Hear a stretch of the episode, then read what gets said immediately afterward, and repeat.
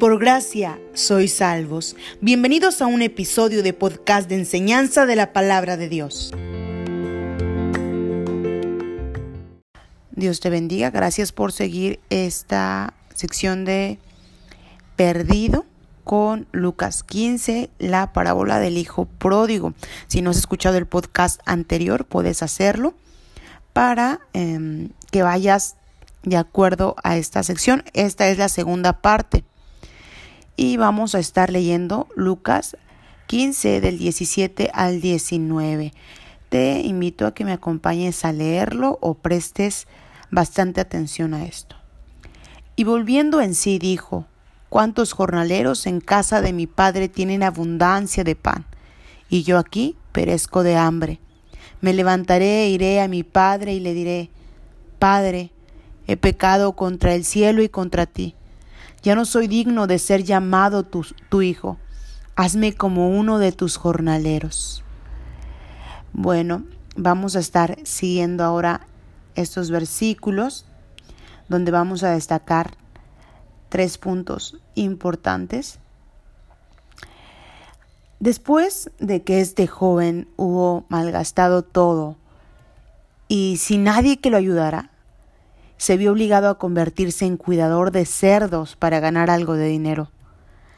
Tan mala pasó que aún las algorrabas, las cuales son un tipo de legumbre parecida a la lenteja, que servían como comida para los animales, las comía para alimentarse él mismo. Estaba desesperado y se dio cuenta del error garrafal que había cometido al irse de la casa de su padre, y recordó que allá aún los trabajadores de paga mínima tenían comida más que suficiente.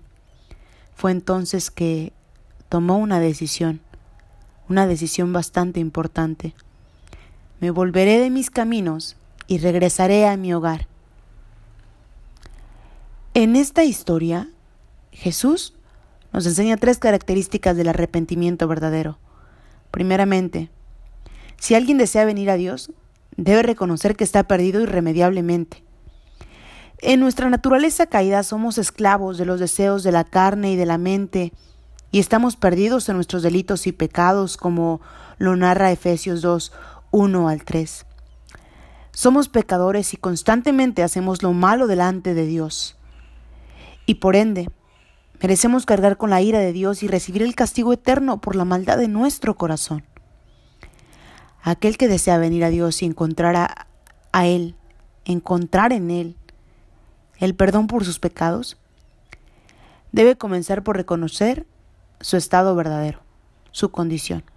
Así como el hijo pródigo no temió admitir que estaba desesperadamente perdido, el cambio verdadero comienza con reconocer abierta y sinceramente la condición perdida del hombre natural. En segundo lugar, para que alguien venga a Dios, debe reconocer su indignidad. El hijo pródigo, al pensar en lo que le diría a su padre, no buscó excusarse ni evadir su culpabilidad, sino que asumió su responsabilidad y reconoció que no era digno de ser perdonado de su maldad, como leemos en el versículo 19 de este capítulo. De la misma manera, el que viene a Dios con arrepentimiento verdadero, acepta que merece el peso completo de su castigo y que es indigno de recibir la misericordia y perdón. Unos capítulos más adelante, en Lucas 18, Jesús da la imagen de un verdadero arrepentimiento.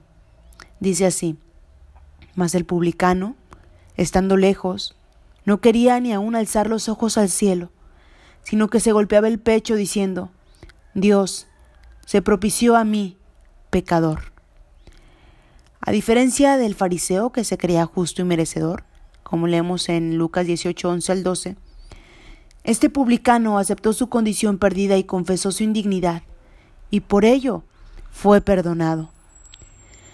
Finalmente, Jesús enseña que el verdadero arrepentimiento se ve en aquel que no espera al día de mañana para buscar el perdón divino, sino que actúa con rapidez el hijo pródigo, decidió levantarse inmediatamente y regresar a la casa de su padre.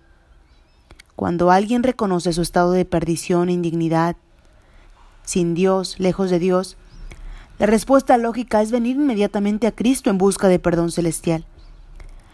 Así como hubiera sido absurdo para el Hijo continuar en aquella región padeciendo hambre y miseria, teniendo un hogar a dónde correr, asimismo es necio no correr a los brazos de Cristo con arrepentimiento y fe. Aquel que pospone su arrepentimiento y no busca el perdón de Dios, antes es probable que no perciba el verdadero estado de su alma perdida y corra el terrible riesgo, el terrible castigo de morir en sus delitos y en sus pecados.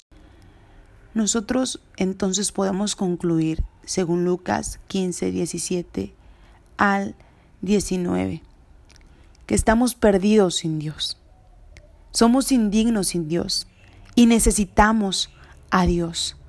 Estos versículos nos muestran que para volver a Dios debemos reconocer su santidad, nuestros pecados y la obra de redención que solo es por medio de Cristo Jesús, la cual nos abre un camino para que regresemos a Dios, que amorosamente restaura a todo aquel que viene a Él arrepentido.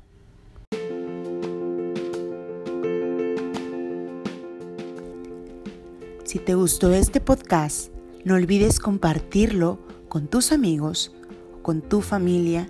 Asimismo, no olvides seguirnos en nuestras plataformas de Facebook e Instagram como Ministry Grace.